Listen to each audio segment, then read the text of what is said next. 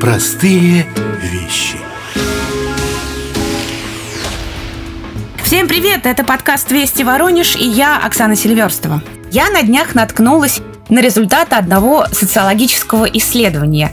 Не знаю, насколько можно верить результатам, но мысль мне показалась интересной. Авторы исследования утверждают, что в январе посещаемость информационных и прочих интернет-ресурсов, где публикуются гороскопы для знаков зодиака на год, увеличивается ни много ни мало в 8 раз. И такое внимание авторы этого исследования связывают именно с тем, что гороскопы помогают людям спланировать этот грядущий год. Заявление это мне кажется спорным, ну а с другой стороны, почему нет?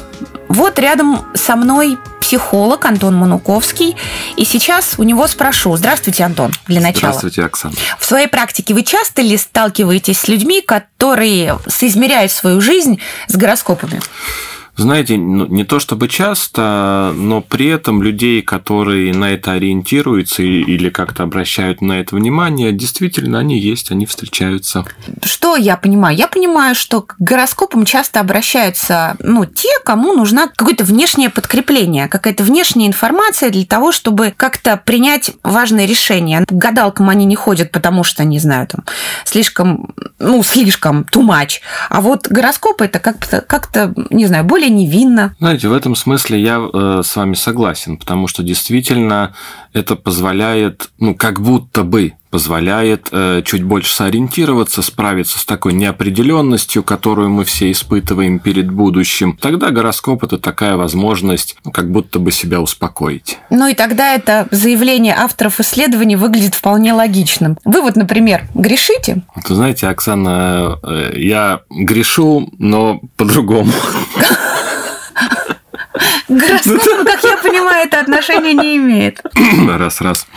А, знаете, вот э, в гороскопы, правда, не заглядываю, ну, если только уж совсем как-то случайно мне э, что-то попадется. А, у меня к этому такое отношение, что даже если я что-то такое узнаю, то как будто бы это уже некоторым образом преопределяет, да, то будущее, которое будет, ну, как-то придется этому соответствовать. Где-то... Соответствовать сценарию. Соответствовать сценарию, да. Я вот хочу узнать, почему тогда, вот если вы говорите, что гороскопы это одно, и вы на них не ориентируетесь, то почему, на ваш взгляд, вообще вся эта астрология, почему она идет или ну, располагаются где-то рядом с психологией? Характеристика знаков зодиака, там какая-то совместимость, какая-то, не знаю, вот это вот психологизм и понимание знаками друг друга. И... Э, я думаю, это так, потому что гороскоп воспринимается как некоторое такое дополнительное знание, да, на которое можно опереться, которое можно использовать. Своего рода такая, знаете, успокоительное средство. Вот за счет этого как будто бы можно снять с себя некоторую часть ответственности. Если у нас есть совместимость, то, в общем-то, и вкладываться в отношения нужно чуть поменьше, ну, потому что нам уже повезло. Мы совместимы совместимы. Мы совместимы. И тогда у нас все будет полегче, меньше будет каких-то сложностей, меньше будет каких-то возможностей ссориться, спорить или ругаться. Я сейчас не могу понять, к чему вы клоните. Верьте гороскопам или не верьте гороскопам? Знаете, я вот э, не то чтобы к чему-то клоню, потому что, конечно, ну, в смысле некоторых знаний, правда, это какие-то схожие вещи, но по сути, они отличаются, потому что задача гороскопа – это облегчить некоторую ответственность человека, да, сделать его жизнь чуть-чуть проще, ну вот за счет вот этой такой иллюзии да? А задача психолога как раз человеку эту ответственность вернуть. Вернуть ответственность за его жизнь, за отношения, в которых он находится, ну и за все те вещи, которые он делает. А что же плохого в том, чтобы ответственность облегчать, чтобы жизнь облегчать? Знаете, плохого в этом ничего нет. И иногда в отдельных случаях это, правда, очень даже помогает, ну и как-то поддерживает. Например, человек верит в гороскопы, и тут вдруг читает, что у него сегодня удачный день. И тогда у него появляется такая, может быть, чуть большая внутренняя мотивация что-то делать. Он становится чуть увереннее, чуть смелее, ну, как бы вот опирается да, на этот гороскоп, и тогда у него появляется чуть больше энергии, и, возможно, правда, что-то чуть лучше получается. Или нет. Или нет. Тут, я думаю, вы согласитесь, что в удачный день и неудачи переживаются намного легче. Я вот вас слушаю и думаю, что, наверное, все-таки прочту я свой гороскоп на будущий год.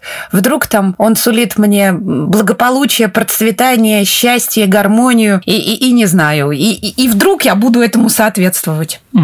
А вы разве сами себе этого посулить не можете? Не все от меня зависит. Конечно же, не все от вас зависит. От вас зависит то, что вы в состоянии сделать, что вы можете, какие ресурсы у вас есть. Это точно зависит от вас.